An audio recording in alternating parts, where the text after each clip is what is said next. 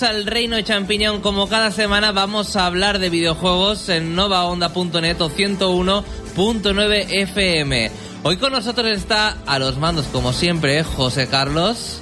Hola, muy buenas. Y también ah, está con nosotros Pablo. Hola, ¿qué tal? Y Félix. Buenos días. Hoy vamos a hablarte de la bruja más piruja. Sí, sí, estás escuchándolo bien. La bruja más piruja, que tiene un tiempo brujo. ¿Sabes eh, de qué se trata y de quién estamos hablando? Pues lo vas a descubrir en este programa. ¿Cómo no? Estamos hablando de Bayonetta porque ha vuelto en exclusiva para Wii U y los demás uh, jugones que tienen Xbox One o PlayStation 4 se les están cayendo los ojos. Os lo aseguramos porque todos quieren controlar a la bruja más sexy. Pero ese sexy se convertirá, le permitirá convertirse en el mejor videojuego. Lo dudamos. Bueno, a lo mejor sí, quién sabe. Félix nos lo va a contar. Tú lo dudas. Yo lo dudo, pero Félix ah, esas curvas lo, la- lo han hipnotizado. Y yo sé que le va a dar buena nota. Pero lo tendrás que descubrir más adelante. También está, vamos a hablar sobre Flash Room Noticias.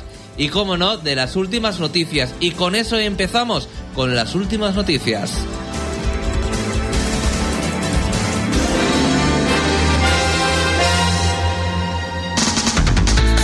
De todo lo que se puede en el mundo de los videojuegos. El Reino Champiñón te pone al día. Noticias. Ha llegado el momento de hablar de las uh, noticias más importantes de la semana. Y una de las noticias más importantes de la semana es que debes entrar al reino.net para ver los últimos análisis, también para descargarte los programas de radio y también para informarte de las últimas noticias. Y por cierto, estas dos últimas semanas hemos estado subiendo, ya que hemos estado ausentes aquí en Nova Onda, hemos subido los dos primeros programas de la primera temporada. Debéis escucharlos. También porque ponemos música muy molona.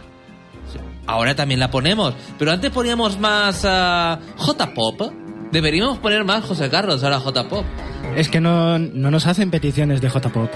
Tendremos que recordar esa Inoji Team que me encantaba, Inoji Team. Bueno, José Carlos, ha sido eh, la Nintendo Direct y la verdad es que ah, ha sido un aire fresco, una, un empuje, ah, un chute de energía, por lo menos para los poseedores de Nintendo 3DS. En efecto, eh, vamos a hablar de la última Nintendo Direct de este año 2014. No parece que en el horizonte haya previstas muchas más porque ya está todo el pescado vendido. Y lo más preocupante de todo, Wii U que tiene para 2015. ¿Hola?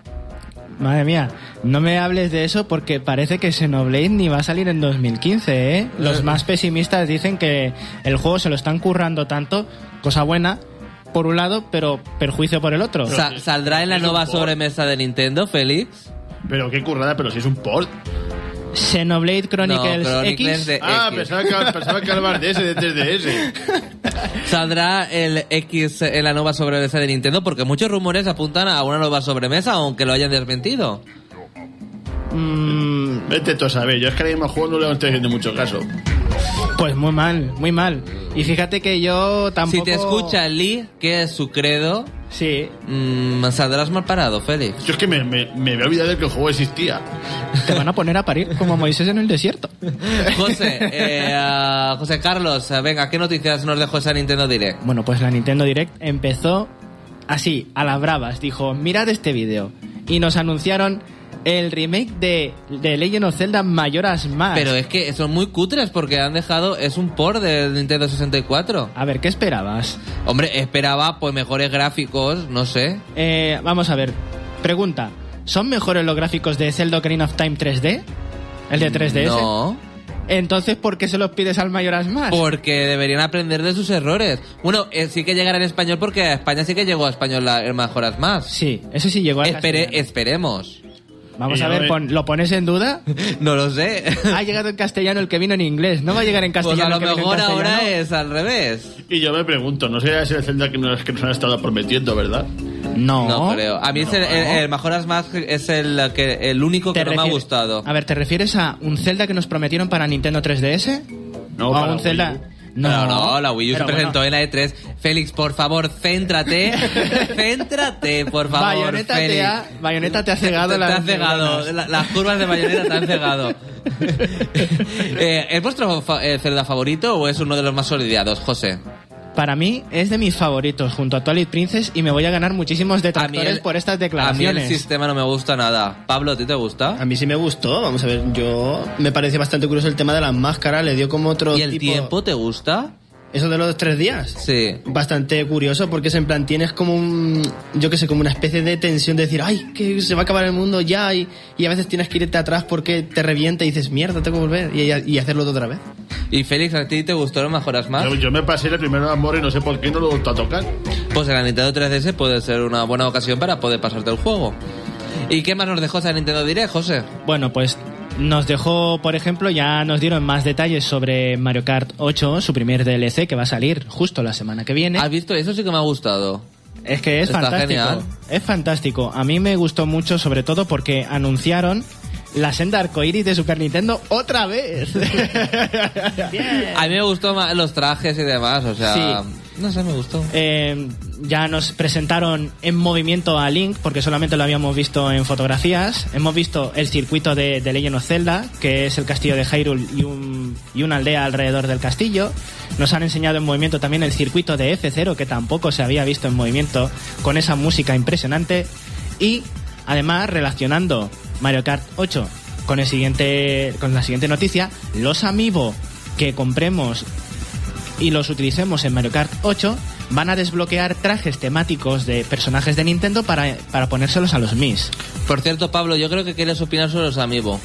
¿Qué Eso, quieres decir de vamos a amigo? ver, venga, pues venga. Que es la mayor cutrez que te han echado la cara. Al revés. Es, a ver, es una de las pocas ideas que está teniendo Nintendo. A ver, es de bombero, porque no le está saliendo, porque mucha gente está con la mosca atrás de la oreja porque, ay, es que la figura, la figura no es como la que se presentó en el anuncio y tal.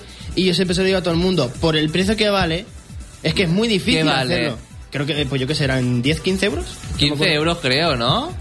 En Amazon las puedes encontrar por 10 a- a- últimamente. No sé si ahora habrán subido después del Reino Champiñón, pero... Pero las fotos que salían no eran de 10 euros o 15 euros esas figuras. Esos están hechas de un. de Pero un que no nivelazo. engañen, Pablo. Pero si es que lo importante, por lo menos para mí. No, no, lo ya rayé importante un es que montón no de veces. engañen. Vale, pues pero vamos a ver, es un muñeco. Si para mí lo importante es, tú te compras ahora mismo el Link, por ejemplo, y entonces da opciones a que, por ejemplo, el Link te vale en Smash Brothers, que va a servir para lo que era la CPU esa súper inteligente y tal, Mm. Sí. la memoria, y luego lo puedes usar en Mario Kart teniendo el CD.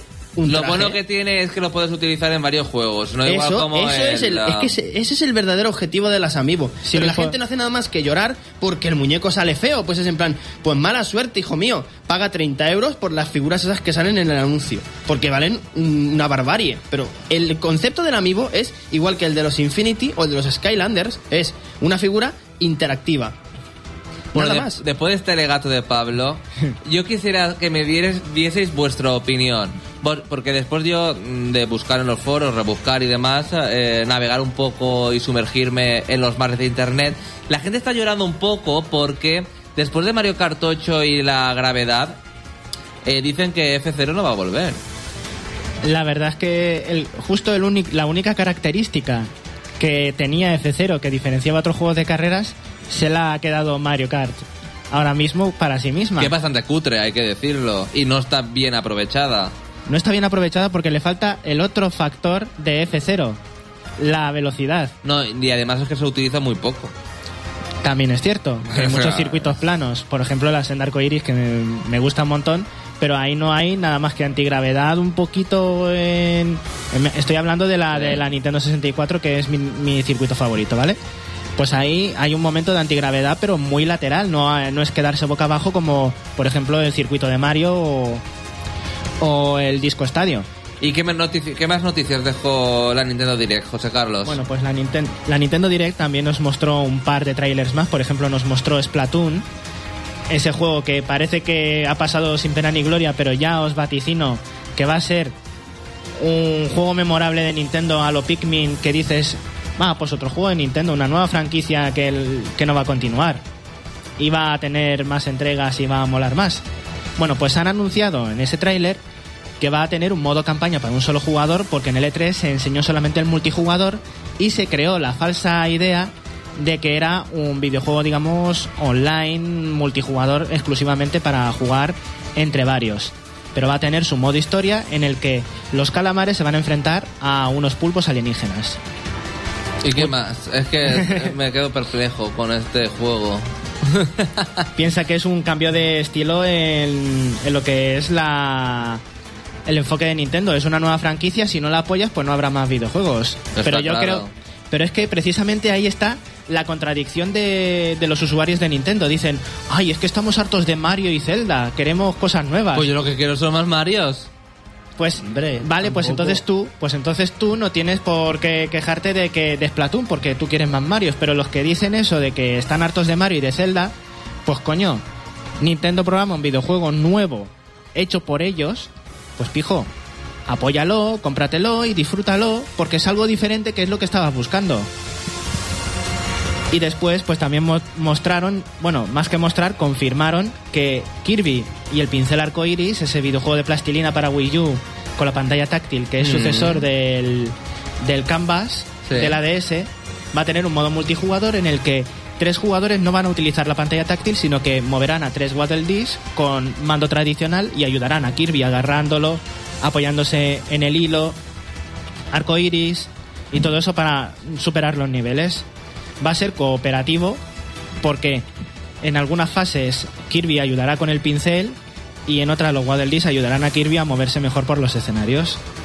Un planteamiento bastante interesante. También mostraron un nuevo tráiler con nuevos niveles del Capitán Toad Treasure Tracker, en el que se ve a Toadette en movimiento, nuevas fases, enemigos.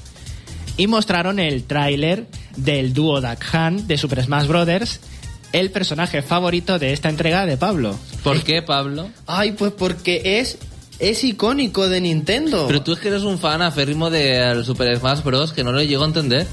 A es un eh. juego, es un juego con cuatro botones realmente. No, pero bueno, eh, extrapolando lo que me puede gustar a mí Smash Brothers, Duck Hunt es imposible que la- a la persona que haya podido jugar a la NES no haya dicho, yo sí he jugado a ese de los patos. Y con el perro que se ríe. y el perro que se ríe. Entonces, fue muy anecdótico y fue para mí, igual que a la gente tuvo el hype con lo del Mayoras, que me gustó, por cierto, la parte de Mayoras, a mí me gustó muchísimo porque empezaron a desbloquear a gente como lo de Bowsy, como otros personajes secretos, pero yo me quedaba extrañado, digo yo, y el del perro, y el del perro fue un buen tráiler. Y luego lo mejor, que no sé si lo dirá José, es lo que trajo ese tráiler, que fue todavía mejor. ¿Qué Precis- trajo, José? Precisamente eh, el tráiler del dúo Duck Hunt precedió la confirmación de que Duck Hunt, el juego de la NES, va a llegar a la consola virtual. Ah, qué bien. Que eso... A la para- consola virtual de la 3DS. No, no, en Wii U. Ah, en Wii U. Eso para mí era un concepto inviable. ¿Y cómo se jugará? Eso es. Esa es la gran pregunta. ¿Se utilizará la pantalla táctil? ¿Se utilizará no- el gamepad apuntando Pero es con que el no- no- giroscopio? No, le encuentro sentido. Sí, Pues es va a que- salir, que es lo mejor. Ya, pero si el sentido es la pistolita y... ah, ¿Sabes yo lo que pienso? Yo creo que se, usa- es que se usará el Wimando, ese botón B que tiene, a modo de algo. ¿No tenía una zapper? Puede ser, puede ser. Se podría emular la zapper pero bueno, famosa eh, que eh, tuvo. pero pero el pero el sentido de ese juego es que no veías dónde apuntabas, no tenías ah, bueno, Una pues, mirilla. No, a ver, es que me lo estoy imaginando que le pongan al juego como un, Un puntero, una puntero, mirilla. ¿sabes? Y la gracia de la pistola es que Que no tenías que, que- que usarlo a ojo, a ojo de buen cubero. Que a lo mejor es lo mismo, ¿sabes? Claro, si es por eso el tema de pantalla, eh, la pantalla de plasma, ¿te acuerdas que no se puede, si quieres hacer algo con la NES, no se pueden jugar ese tipo de juegos, que era con tele de tubo? Entonces, es muy interesante porque si de verdad en el Hunt de verdad funciona y de verdad se vende, podrían salir los juegos como Hogan Sally, el Way Gunman, el 2D Earth, todos aquellos juegos de Zapper. Qué buenos juegos de los de NES, por favor. Yo creo que ha sido la mejor De ese parte tipo. de todo Nintendo Direct. Al La menos serie, para mí.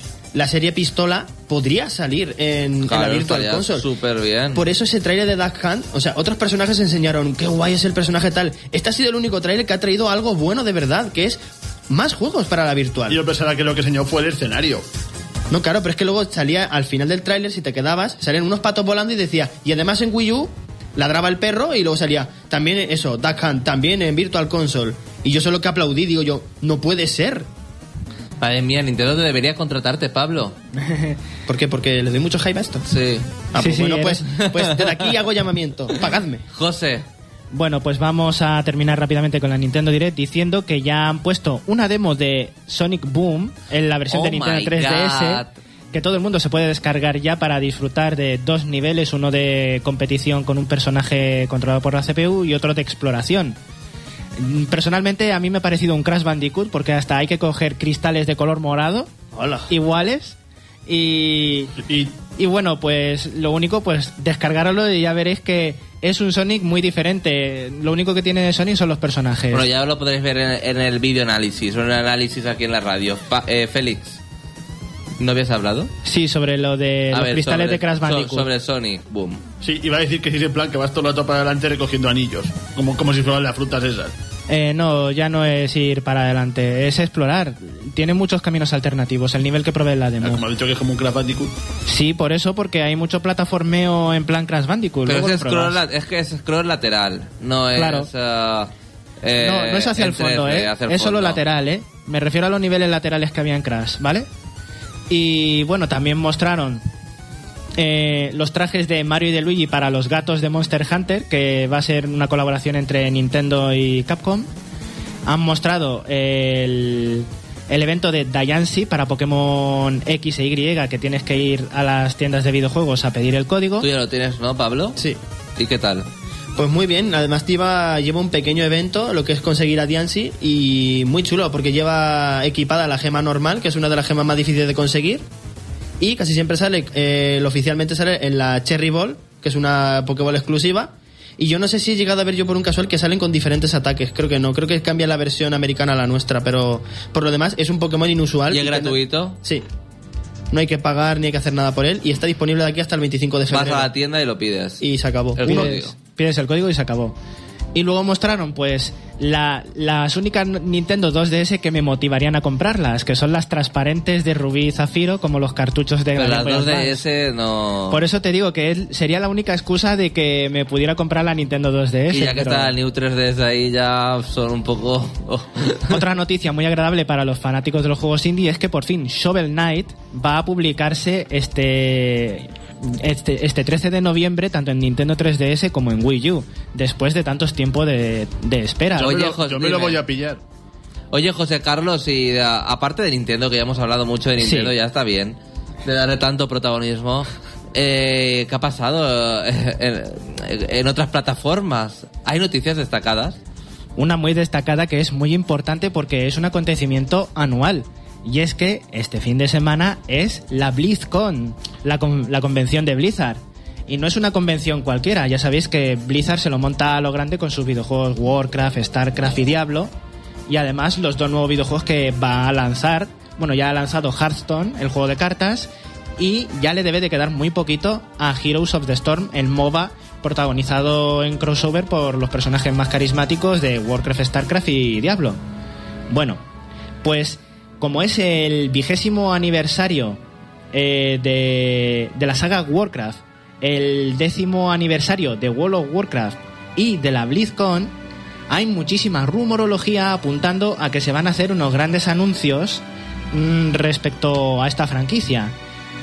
Una nueva expansión no pueden anunciar porque en la semana que viene se estrena Warlords of. Draenor que yo estoy Deseando. con, con el culo hecho Pepsi Cola, como se dice en el argot. Y luego eh, dicen que uno de los grandes rumores es que va a haber un remake en alta definición de Warcraft 3, el mejor videojuego de Warcraft, Sí, está muy bien, a mí me ha encantado. que traía grandes recuerdos a más de uno. Y claro, por el décimo aniversario. El último vigésimo gran juego. El último gran juego de la franquicia. Pero World of Warcraft es, otro, es otra cosa distinta. Si no te gusta, pues no te gusta, es tu opinión y no lo disfrutas. Nadie te puede obligar a jugar a un videojuego que no te gusta. Eso está claro. Exactamente. ¿Y qué más, José? También hay rumores, porque os voy a hablar de los rumores, ya que todavía hay fin de semana por delante para que digan grandes noticias, aparte del conciertazo que va a hacer Metallica para despedir la BlizzCon, eso no lo puede decir cualquier conferencia. También dicen que va a haber un anuncio, o por lo menos la cinemática, de la tercera expansión, bueno, de la segunda expansión, perdón, de StarCraft 2. Ya sabéis que el juego base eh, estaba protagonizado por los humanos, los Terran, Después vino la primera expansión que era la de la de los Zerg, que era Heart of the Swarm, Y esta última tiene que ser la de los protos. Ya por ese. Ya porque es blanco y en botella. Pero ¿cuándo? Pues parece que la ocasión idónea es ahora, durante la BlizzCon. También parece que les han mandado a los medios de prensa, a, los fansites de, de Blizzard, los que son fanáticos de Blizzard y se encargan de poner las noticias a los fans, les han enviado eh, paquetes de prensa con unos planos goblins en los que se dibujaban máquinas de asedio y máquinas de ingeniería de los gnomos y de los goblins como pista de Hearthstone. Luego en el dorso ponía Hearthstone.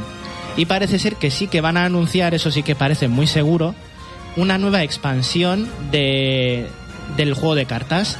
Igual que hicieron la expansión de La Maldición de Nax Ramas, que fue la primera que ya se anunció y que ya ha pasado bastante tiempo desde que se presentó, pues ahora van a presentar una, mm, dicen que relacionada con otra de las grandes mazmorras que hubo en World of Warcraft, que fue Ulduar.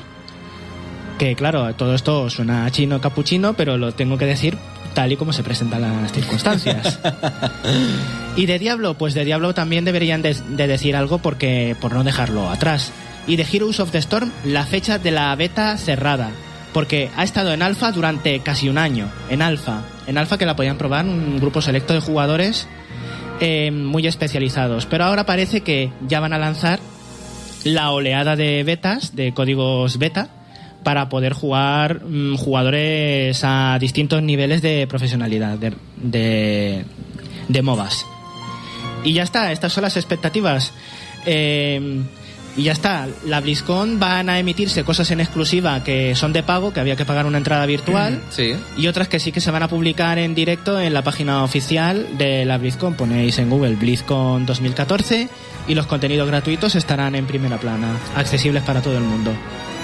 Por cierto, se nos ha olvidado decir que Majora's Mask eh, traerá una edición especial de coleccionista.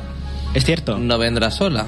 Es cierto, habrá una edición coleccionista muy chula. La verdad es que Nintendo, cuando se propone poner ediciones especiales, eh, se le ocurra bastante. Bueno, pues hasta aquí las noticias, José. No tenemos tiempo para más, pero nos has informado mucho de esa BlizzCon y ya sabemos que tú eres muy fanático de World of Warcraft. Sí. Ay, ¿cuántas horas habrá hecho tu hermano Pablo al World Warcraft? Infinitas. Las mismas que yo a Pokémon probablemente. Se- o, se o puede- más, o se, más. Se puede comprobar. Se puede comprobar Se las puede- horas, ¿eh? De hecho, se Mi- mide. Mejor no lo mires, José Carlos. De hecho, eh, puede sonar fatal, pero se mide en días jugados. Ya. Hay tantas horas jugadas que ya se excede el límite de caracteres y te dicen los días y semanas que has jugado a World of Warcraft. Mejor no lo mires, mejor que no. Bueno, ¿qué vamos a escuchar ahora, José Carlos? Para Pues, pasar. a petición de, de Luis el Marlito, vamos a escuchar uno de los temas de fondo de World of Goo. Por cierto, te invito a que comentes todo lo que estamos diciendo en elreino.net y también que accedas a nuestra página web, alreino.net, para ver los últimos análisis. Por ejemplo, está Alien Insolation. Lo analizamos aquí en la radio, pero ahora está el videoanálisis y la verdad es que promete ser uno de nuestros juegos favoritos para llevarse el GOTI de este año.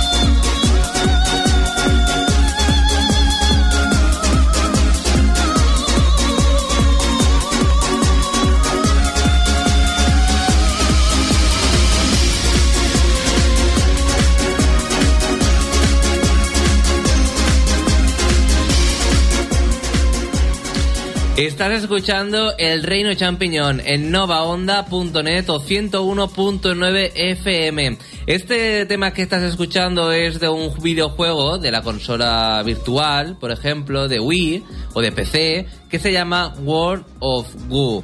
De verdad, tenéis que eh, comprar este videojuego en formato digital o en físico, creo, porque también salió en PC en físico y disfrutarlo a tope, que está genial. Una recomendación de aquí del Reino Champiñón.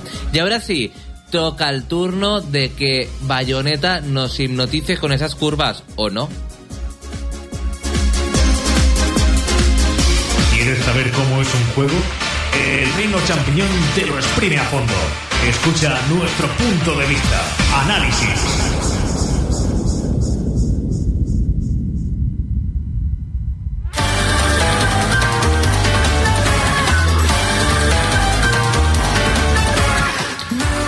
El primer videojuego cautivó al reino champiñón, sobre todo a sus más fanáticos, como son Alex eh, y Andrés, pero en esta ocasión va a analizarlo para la radio Félix, y no sé si te ha cautivado tanto esta segunda parte como la primera para Alex y Andrés. Yo diría que, que me ha cautive- cautiveado bastante más. Venga, Bueno, voy a comenzar con una brevísima introducción. Y es que el primer. El primer Bayonetta, por mucho que le pese a Xavi, la obra cumbre del Platinum Game es uno de los juegos más recordados de la generación pasada, por mucho que le pese a Xavi. no, no, a mí no me pesa, yo sé que es un beat'em up más de- del montón. ¿Y a qué se debió esto? Yo diría a dos buenas razones, aparte de las tetas, digo. Digamos que Bayonetta, al menos para mí, fue un juego de acción como ningún otro. A lo que se juntó una protagonista cañón con gafas y altas dosis de erotismo. Y un, y un juego de acción absolutamente frenético y rápido. Muchísimo más rápido y divertido que la mayor parte de los juegos de acción que han salido, salvo quizás TV My Cry. Pero si a la gente le gusta solo Bayonetta por el carisma de la protagonista, no por el juego. Pero ya que es lo que he dicho, es un juego rápido, frenético, divertido, difícil. Pero no has dicho nada de la protagonista, has hablado del juego en sí. No, sí que- también lo he dicho. Sí que lo ha la dicho, también la lo ha dicho. Que está bastante bien. Está bueno, En- Rabamos, Está bastante cañón. bien en, en muchos sentidos de la palabra. Sí, pero eso no es lo bueno de los videojuegos, que te caiga bien el personaje protagonista. Si no te cae bien, De hecho, Bayonetta es uno de los pocos personajes así, así, así chulos. Pero cuando digo chulos, digo chulos de chuletas que cambien de verdad. déjame hacer un inciso. ¿A ti te hubiese gustado la saga Uncharted si Nathan Drake no fuera como es? Hombre, si, no es un- si fuese un paquete seguro que no me gustaría, está claro. Ya está. Pero vamos a ver, pero que es muy repetitivo y la historia tampoco es que enganche, por lo menos la primera parte. Es un hack and slash. No sé qué esperas de un hack and slash. Sí, ya lo sé, no hace falta que me lo digas, pero que no me sorprendió que yo no sé tanto revuelo por esto, si tampoco vendió tanto, ¿a mí qué me estáis diciendo? Vamos a ver, pero es que no vendió nada. Sí, Claro, pero Nintendo cogió la franquicia para que no se hundiera y para darle una, una alegría a los fans, pero ahora las ventas han respondido no. No han respondido porque ha salido en Wii U, por desgracia. Pues que ya está. Pero, pero No, aún así, y- justo lo que has dicho, Nintendo ha sido la única interesada en salvar la franquicia. Pero es que me da igual, es que la gente no se lo hubiera comprado igualmente para Xbox One o PlayStation 4. Hombre, se lo hubiera comprado, pero no hubiese sido un título con ah, extremadas ventas. El primero salió en 360 y Play 3 y tuvo unas ventas ridículas. De todas maneras, yo creo que lo Bueno, continuamos ventas- con el análisis, por Claro, iba a favor. decir eso. Félix, por favor. Bueno, venga. Continuemos con el análisis, sí. Bueno, y ahora pues. Pese a los lloros de mucha gente, como acaba de decir, Bayonetta 2 ha llegado en exclusiva para Wii U. Ya nos preguntamos, ¿ha superado las expectativas que se tenían en él? Y antes, y antes de que Xavi diga no, voy a continuar. No, no, vamos a ver, es tu opinión. Yo no he jugado y no, y no puedo opinar. El primero me lo pasé, pero este no he jugado. Soy sincero. Bueno, pues voy a comenzar hablando un poquito del argumento. Este Bayonetta 2 es una continuación perfecta del primero, hasta el punto de que si no lo has jugado, mejor no juegues a a este Bayonetta 2. Y digamos que el juego rezuma olor bayoneta por todos lados. Yo, yo lo he bautizado así. Es como una especie de, de- energía bayoneta. Creo que si dices, esto es bayoneta. El argumento tiene unos años después de la primera parte y empieza de una forma muy similar. Bayonetta está haciendo una actividad completamente normal, en este caso comprando regalos de Navidad, cuando de repente uno- unos ángeles atacan. La bruja evidentemente les, les para el pelo, esta vez ayudada por su amiga Jean, que ahora es, que ahora es su aliada, antigua rival, ahora aliada. Y al final, pues como siempre, Bayonetta usa, usa una de sus invocaciones e invoca un demonio gigantesco para destrozar a los ángeles. Sin embargo, ahora ocurre algo inesperado, y es que el demonio que ha llamado se vuelve contra ella y mata a su amiga, enviando su alma al infierno, en el sentido más literal de la palabra. Oh my god. Así que ahora la misión de Bayonetta será la de rescatar a su amiga de las fauces del infierno. O sea que esta vez Bayonetta tendrá que ir al infierno, en el sentido más literal de la palabra. Por, y ahora su misión será encontrar las puertas del infierno. Y mm, durante su periplo, la bruja interactuará con más personajes, como por ejemplo un joven llamado Loki que parece tener su mismo objetivo, que la acompañará en su periplo, que es algo así como cereza la primera parte. Que como no habéis jugado a ella, supongo que sonará, que chino todo lo que estoy diciendo. También se topará con un sabio de lumen enmascarado que parece tener algo contra ella. Y esto es suficiente porque el, el argumento se puede decir que, a menos para mi gusto, es más serio y más, digamos, oscuro que el primero. Pero te voy a decir una cosa, la edad la han bajado de, de 18 a 16 años, porque no enseña tanta tanto tanta teta o tanto cacho No, Hombre, eh, la- bayoneta. Las, las poses sugerentes siguen y demás. Lo- lo- los gritos orgásmicos de bayoneta siguen. El juego es igual, yo no sé Sí, por qué lo han bajado. Mm, no sé, yo... A mí, por lo que me estuvo explicando Andrés, el otro componente del programa, no se veía tan ah, exuberante bayoneta. Yo tan erótica podría novedad. ser la palabra. De todas formas, Félix, hay ya como flashbacks al pasado para eh, que conectan con Bayonetta 1. No, esta es la cosa, que tienes que jugarte al 1 para jugar al 2. Sobre todo porque si empiezas el- el 2 y no has jugado al 1, te suelta un spoiler tremendo a los 5 minutos de empezar. Vale. Que en plan te joden el primero, es en plan, ya no hace falta que lo juegues. y ahora vamos a hablar de los temas importantes, en este caso es la jugabilidad. Bayonetta 2 es muy parecido a la primera parte, ha, ha- ha seguido con la fórmula que le ha cosechado el éxito, y se respetan muchos aspectos jugables. Hay que destacar que, al igual que el primer Bayonetta, es un juego donde se prima la acción pura y dura, y se basa más en destrozar enemigos y tener buenos reflejos, más que esquivar o, ap- o aporrear botones. Bayonetta sigue contando con su pelo para atacar cuerpo a cuerpo, así como sus cuatro pistolas, que recordemos tiene tanto en las piernas como en las manos, para hacerlo a distancia. Por supuesto, un vuelve todo un clásico, el tiempo brujo, mediante el cual tras esquivar un ataque, la acción se ralentizará para acabar mejor con los enemigos. Al igual que en el primero, es imprescindible controlar bien esto para avanzar, aunque al menos a título personal he visto que este juego es más sencillo que el primero. Eso te voy a decir, será más sencillo Yo lo he visto más fácil, me han matado bastantes menos veces y he conseguido mejores premios. y se ha adaptado a los. Picnic. Pikmin. sí, se ha adaptado a los jugadores de Nintendo, es decir, gente con una edad más reducida. Ah, vale, que se llama los Pikmin, ¿no? Sí, los fanáticos de Nintendo, vosotros. ¿A ti no te gusta Nintendo? A mí sí, pero no soy un fanático. Bueno, también vuelve otro elemento clásico del juego, como son las torturas, que nos permiten acabar con los enemigos con formas igualmente crueles y graciosas. Todas ellas son nuevas. Y Bayonetta, y Bayonetta sigue siendo tan ágil como siempre y conserva su transformación en plantera, que además puede usar sus alas de mariposa para planear. Y en general el juego es más dinámico que el primero y como acabo de decir, a menos a mi gusto, más sencillito. Sobre todo porque Bayonetta se mueve más rápido y sus golpes son más fluidos y resulta mucho más sencillo encadenar combos. Y sobre todo hay otra cosa que también lo hace más sencillo y es que con el fin de agilizar mejor el ritmo de, el ritmo de juego se han eliminado las QTE que se usaban en el primero para, para hacer las torturas y con algunos jefes finales pues ahora ya no están. Lo cual no me termina de gustar porque creo que soy de las pocas personas a las que le gustan las QTE. Pero la opinión general de las QTE es la contraria. Los QTE te arruina un poco la experiencia jugable sacrificando la cinematografía. Soy un poquito raro en, en- en mis gustos a veces con los videojuegos. A mí me gusta la QT. No sé, es que mi- No, depende de la que QT. Bueno, no vamos a seguir porque si no, no acabo el análisis. Tiene tantas cosas Y que bueno, decir Félix. También, con el fin de. Y, que- y algo que a mi gusto ha hecho el juego algo más sencillo es que ahora existe el Clímax Umbra, que esto es nuevo. Esto se hace llenando una barra a base de hacer combos y permite a, a Bayonetta, por así decirlo, canalizar la fuerza de sus demonios para hacer golpes muy poderosos que pueden acabar con los enemigos normales en, en muy pocos segundos y causar grandes daños a los jefes finales. Y que, y que también es bastante espectacular de ver. Por lo que estoy viendo, Félix, son todos mejoras para hacerlo más fácil. La verdad que esa es la sensación que me, la, la sensación que me ha dado. Si me equivoco, que, que venga a corregirme. Alex, vamos a ver que Alex no tiene eh, la, eh, la, la opinión eh, Eh, La verdad absoluta. la verdad absoluta. Gracias, O sea, José. en plan, en el, en el primer juego, ya, ya en tener prólogo me, me llegaban a matar y todo lo manco que era. Pues, pues ahora me he conseguido pasar las, las dos primeras misiones sin morir y sacando más o menos buenas notas. Por eso digo que me ha parecido más sencillo. O a lo mejor es como si tan viciado ya.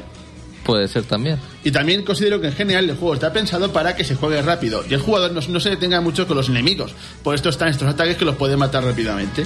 Pero cuidado, lo cual no significa que sea fácil. Y es que en este juego, una cosa que he observado es que hay bastantes más enemigos en pantalla que en el primero. Y algunos de ellos bastante grandes. Y ahora voy a hablar también de otra novedad. Y es que el juego admite control táctil desde el mando de Wii U.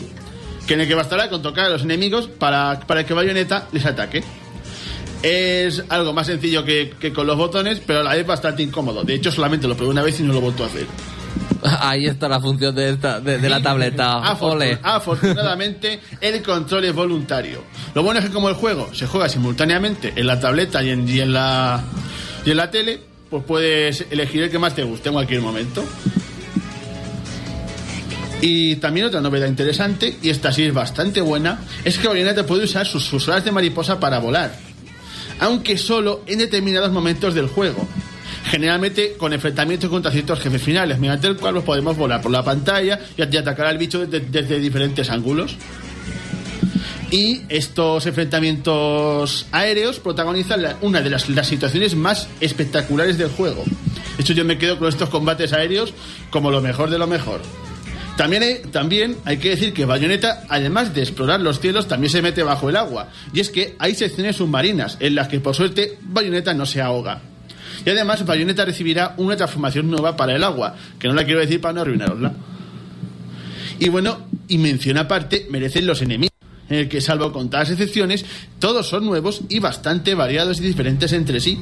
Además de, por motivos argumentales, en el juego no aparecen solo ángeles, sino también demonios. Y además aparecen trayendo su propio vestario, bestiario y sus tropas, al igual que los ángeles. Y a mí me ha parecido mucho más originales y espectaculares que los, que los ángeles, que, me siempre me han parecido un poco sosos. Y además hay enemigos de toda clase. Algunos son más o menos el tamaño de bayoneta y otros son tan gigantescos que a veces resulta difícil diferenciarlos de los jefes. Se han curado bastante los enemigos. Porque además, todos los, porque además todos los ángeles son nuevos, todos los enemigos son nuevos, salvo muy poquitos no se repiten. Y, es- y es- y eso me ha parecido bastante bueno, porque en general en ese tipo de juegos siempre, siempre suelen poner otra vez los mismos bichos pero de otro color, del juego anterior. Eso se lo han curado bastante. Y ahora hay que hablar también de los jefes, que son lo mejor del juego. Sobre todo porque a muchos de ellos te enfrentas, como he dicho, en estas batallas aéreas. Todos ellos son gigantescos, muy gigantescos, extremadamente gigantescos e impresionantes. Y son tan increíbles que muchos de ellos pueden pasar por un jefe final de estos de un juego de acción. Super mega grande e increíble jefe final. Sí, eso es super mega grande y super mega increíble jefe final. De hecho, el jefe final del prólogo, que ni siquiera, ni siquiera- que ni siquiera es el primer nivel, ya es más espectacular que la mayor parte de los jefes que he visto en los juegos de acción. Por ejemplo, los Shadows 2. De hecho, todo el prólogo es más espectacular que todo el los Shadows 2 junto. Respira, Félix, respira. Y sigue con análisis. Es que los jefes me emocionan mucho. Ah, pues En bueno. serio, me emocionado un montón con los enfrentamientos finales. Y bueno, las, las situaciones con estos jefes son bastante variadas. Desde perseguir a un dragón volando, volando por los cielos, de hecho, el primer combate aéreo chulo del juego, por los cielos del paraíso, y también a otro que me ha gustado mucho, y es un enfrentamiento submarino con una especie de raya demoníaca a la que tienes que matar metiéndote dentro y superando una mazmorra. Me ha recordado a la fortaleza esa del Smash. Y también hay, el que se lleva la palma es, como he dicho antes, el sabio enmascarado de Lumen, que luchará con Bayonetta usando sus mismas habilidades. Y es capaz de lanzar invocaciones similares a las suyas. Es más o menos como las, los enfrentamientos contra Jin en el primero.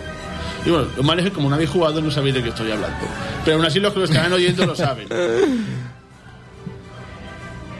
Y bueno, el juego este dura aproximadamente unas 12 horas que a pesar de que tiene 18 niveles, algunos de ellos son en plan los típicos de acabar con el jefe y se acabó. Pero bueno, de todas maneras, me atrevería a decir que el juego es tan divertido que lo querrás repetir una y otra vez. No por secreto ni por nada, sino por lo mucho que mola.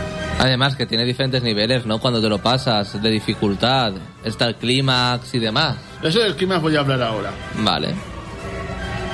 Bueno, es que los del clima se refieren a los niveles de dificultad.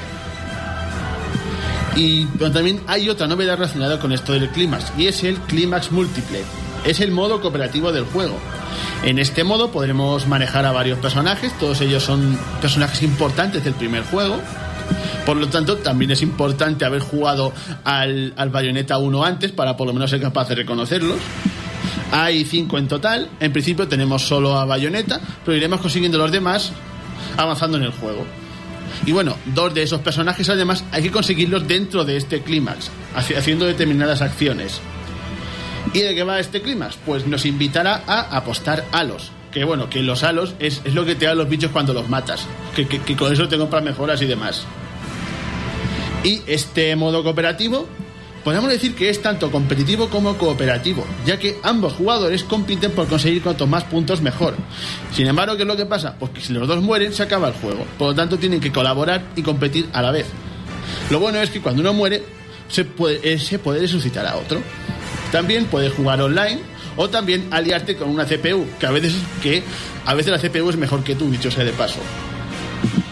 Y además que este, esta modalidad es solamente online, no hay local, lo cual viene bastante bien porque me parecería bastante molesto jugar en pantalla partida.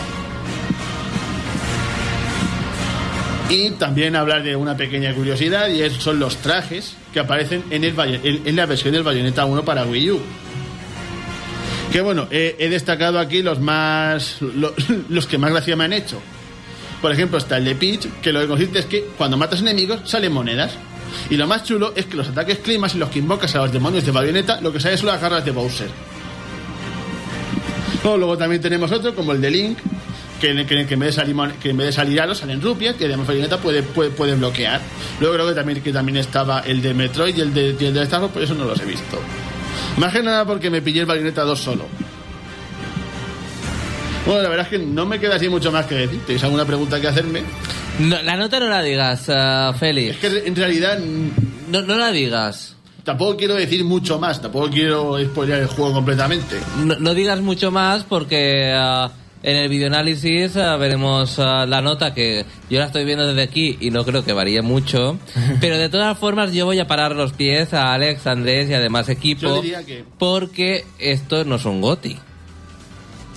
A ver, para mi ¿No? gusto, No, si es un juego más fácil que el primero. A ver, Félix, habla, tú que has para jugado. mi gusto lo, lo único que no me termina de gustar es que se me ha hecho un poco corto. ¿A ti este juego sería un GOTI para ti?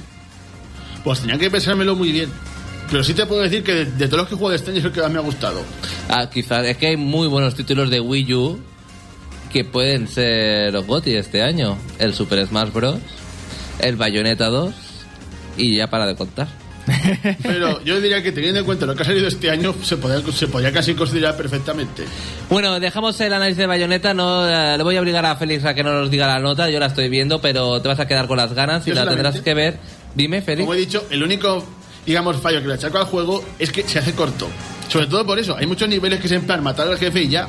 Y el uso de la tableta, Félix, el uso de la tableta. Sí, eso, eso también sobra bastante. Y es en plan, ya he terminado un nivel, te puede pasar perfectamente cuatro niveles seguidos. Bueno, pues lo que decía, yo veo la nota, pero lo vamos a dejar para el videoanálisis. Ahora nos vamos al Flash Room Noticias. Flashroom Noticias. Que nada se nos pase por alto. Las otras noticias. Flashroom Noticias. Noticias.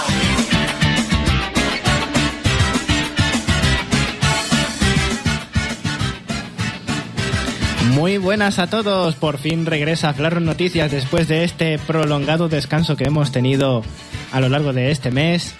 Ya estamos de vuelta para cargaros con las otras noticias de los videojuegos. Para comenzar, traemos una noticia que yo personalmente creo que hay que destacar de esta semana y creo que voy a abusar un poquito de la audiencia otra vez porque voy a volver a hablar de la Nintendo Direct. Otra Pero- vez.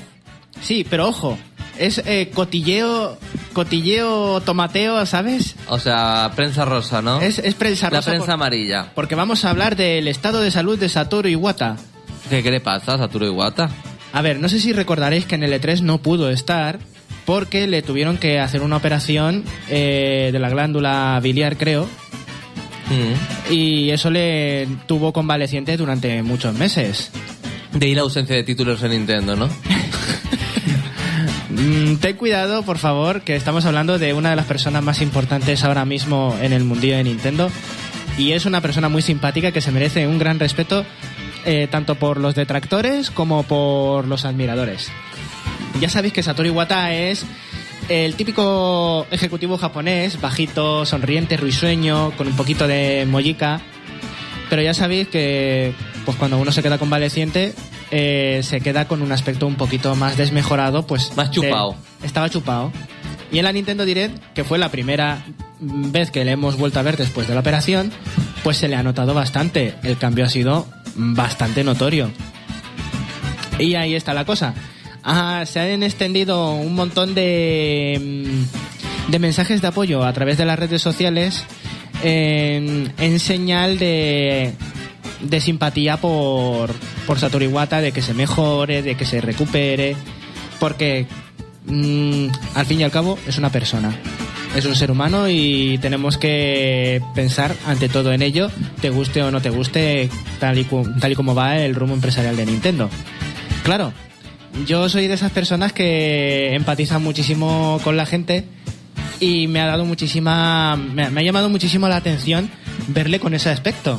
No sé si vosotros eh, le llegaréis a ver. No la he visto la Nintendo Direct. He Bueno, leído pues- la noticia solo. Bueno, pues aquí si quieres. Te Si quieres entrar, puedes ser reino.net y tienes la Nintendo Direct en HD, que la puedes ver perfectamente. Elreino.net. Recuerda, elreino.net. Pues sí, la Pues te verdad estoy es que ha envejecido bastante. Además, Ha- aparte de que se ha hecho mayor. No envejecido quiero decirte, sino que está chupado. Tipo sí, pez. Pues eso, que también dicen, es que es- está muy distinto, aparte de por la pérdida de peso, es que como estaba peinado, el peinado ese suyo clásico, pues ese peinado le tapaba las canas que tenía, la- las que le empezaban a tener. Y dicen que parece un poco, un poco más desmejorado por eso, porque se le ven las canas que sí que tenía antes de la operación. Y las marcas de las arrugas que también le han hecho envejecer bastante en aspecto. De todas maneras, desde aquí, desde desde Flaro Noticias, no, no, no, no nos vamos todavía, lo siento mucho, canción. No, no, no, no te apresures tanto que te he puesto el loop. Así que... Ey, ey, ey, esto me está enfadando un montón, este programa. Es que es el día de bayoneta. es verdad, es verdad, ha hecho intrusismo laboral Ba- Bayonetta. Pues no, señor, que ya ha tenido su momento. Y ahí está. Desde aquí a, pues, que se mejore, básicamente, que se mejore y que siga estando con nosotros haciéndonos el directly. Venga, todos juntos desde casa. Una, dos y tres. Directly. y ahora cambiamos porque la gente es muy cabrona. Eso lo sabemos todos. Sí, el mu- mundo es mu- así. Es mucho. La gente es así. El mundo es Yo así. soy así. Tú eres así, Pablo Tú es eres así. así. Sí. Félix es así, aunque no lo Somos- reconozca. somos Todos así. somos así. Bueno, ¿Cómo soy pues yo? hemos llegado a una importante conclusión. Gracias, muchísimas a todos por venir. Bueno, pues es importante este detalle que os he dicho porque existe una, una moda bastante desgraciada que me parece que se merece una paliza al que se le ocurra, que se llama el swatting.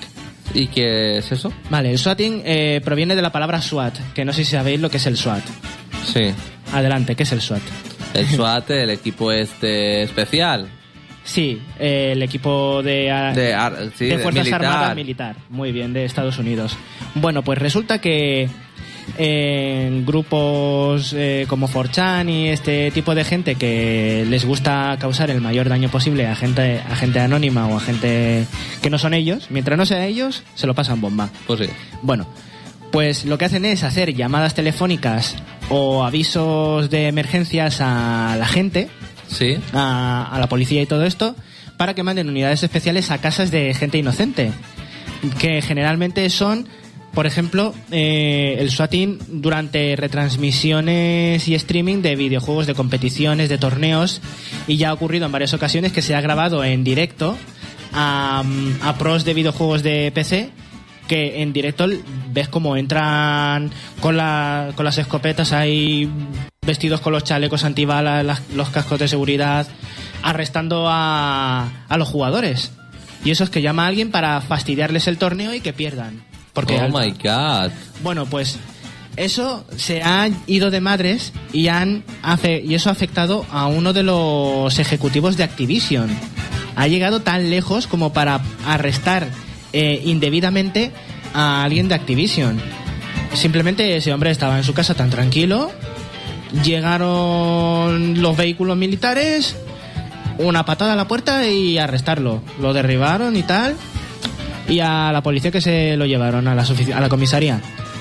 Pero- Pues eh, me parece deleznable que exista mm, unas personas que, le haga, que les haga gracia fastidiar de esa manera a, a la gente. Y no solo eso, sino que estás haciendo perder el tiempo a esos profesionales. Y yo sobre todo me pregunto, ¿eh, ¿esas profesionales, eh, no sé, se lo creen sin contrastar nada? En plan, le llama a alguien y dice, nada, vamos. Hombre, ¿es que harías lo contrario? ¿Dudarías de una llamada de socorro? Si, Hombre, pero- si fuera tu deber ayudar a alguien. ¿Eh? Pero no Pla- sé, pla- a lo, a lo plantéatelo, mejor plantéatelo. a lo mejor hay alguna manera de comprobar esa llamada. Plantéatelo porque es lo que ocurre en realidad, ¿sabes? No puedes eh, decir, eh, por ejemplo, el- lo de Pedro y el Lobo. Pedro y el Lobo no lo puedes hacer, tienes que creértelo. Siempre, porque si es mentira, ya le, ya le multas por mentiroso, porque llamar, hacer llamadas de emergencia y que no ocurra nada, eso se penaliza, eso legalmente te, te puede meter un multazo. Pero si es verdad, pues coño, tienes que ayudar, ¿no? Sí, y además no, tiene ninguna, no te da ninguna forma de pillarlos, claro, los que hacen esas llamadas. Claro, hacen llamadas anónimas y no hay manera de localizarlos. Así que nada, así está el panorama de los videojuegos. Estas noticias tan estrambóticas eh, son las que os he traído hoy. Así que eh, creo que toca hacer el tópico de los videojuegos. Venga, José. Pues mira, de este tópico de los videojuegos, ya que no hemos tenido Halloween y a falta de pan buenas son galletas, citando la película, eh, voy a contaros algo que es realmente terrorífico de los tópicos de los videojuegos.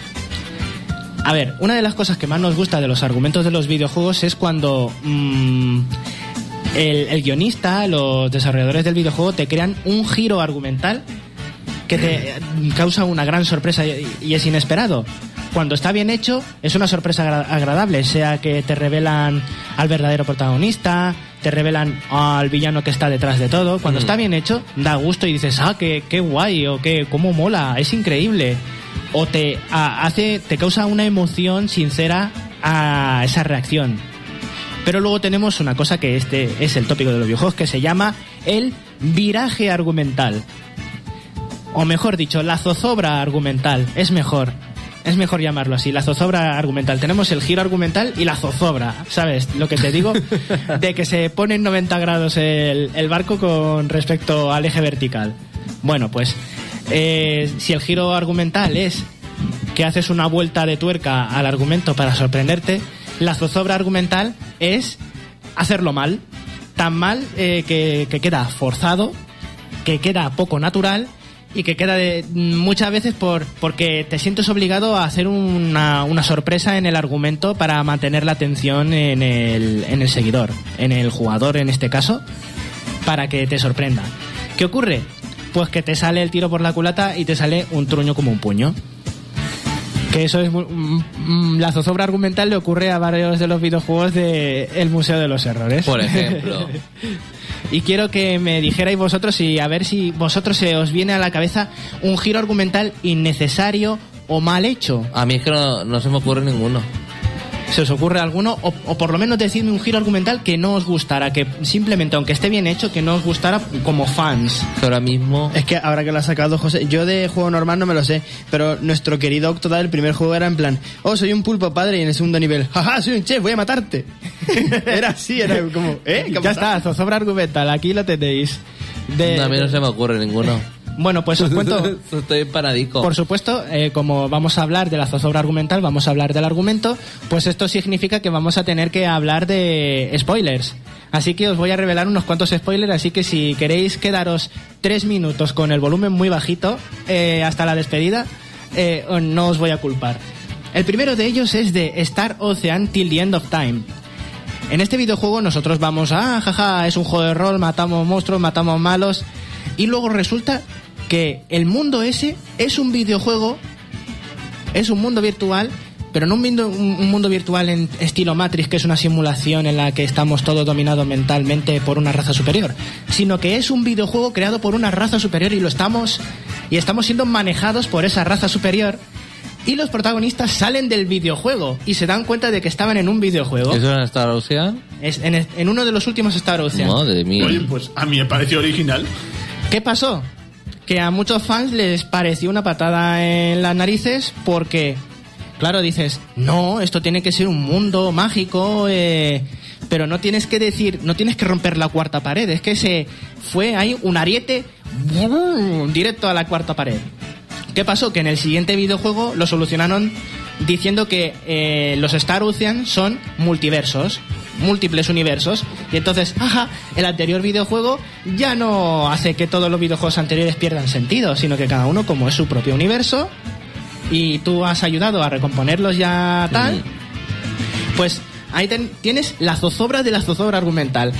Rizaron el rizo porque dijeron, la hemos, la hemos cagado y lo vamos a admitir creando este videojuego.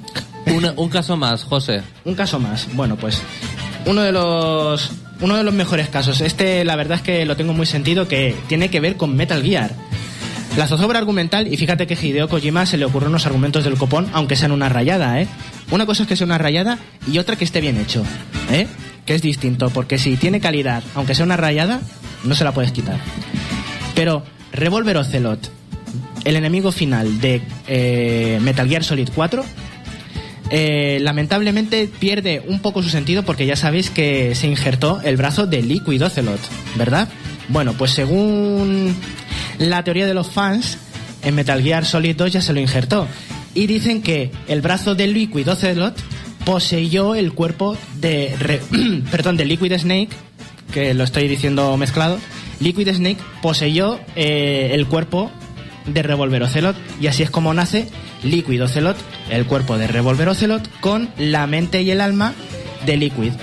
Dices, mm, mola porque es de, esta- de estos típicos movimientos que se le ocurren a Kojima. ¿Qué pasa? Pues que Hideo Kojima dijo, no, no es una posesión ahí en el sentido más sencillo de la palabra, sino que eh, Revolver Ocelot se injertó el brazo se hizo hipnoterapia, se tomó medicamentos para hacerse creer y condicionar mentalmente de que él era Liquid Snake. Ay, mía. Y entonces eso es como mm, estirar demasiado eh, el chicle a- y, y un giro argumental chulo, eh, estropearlo. La especulación de los fans pues se fue por tierra con una explicación demasiado realista por un, por un lado, pero muy absurda por otro por los acontecimientos de Metal Gear Solid 3. Pues hasta hasta, aquí. pues hasta aquí el Flash Room Noticias y hasta aquí también el Reino Champiñón. Que sepas que puedes entrar al reino.net para seguir informándote. Y la semana que viene nos vemos como cada sábado aquí a partir de las 8 de la tarde. 8 no, 7. ya se me va la cabeza. Tengo tantas cosas en la cabeza que ya no sé ni el mundo que vivo ni en la hora que- en la que estamos. Pero sí, a partir de las 7 de la tarde, la semana que viene, eh, novaonda.net o 101.9. Hasta luego, champiñones.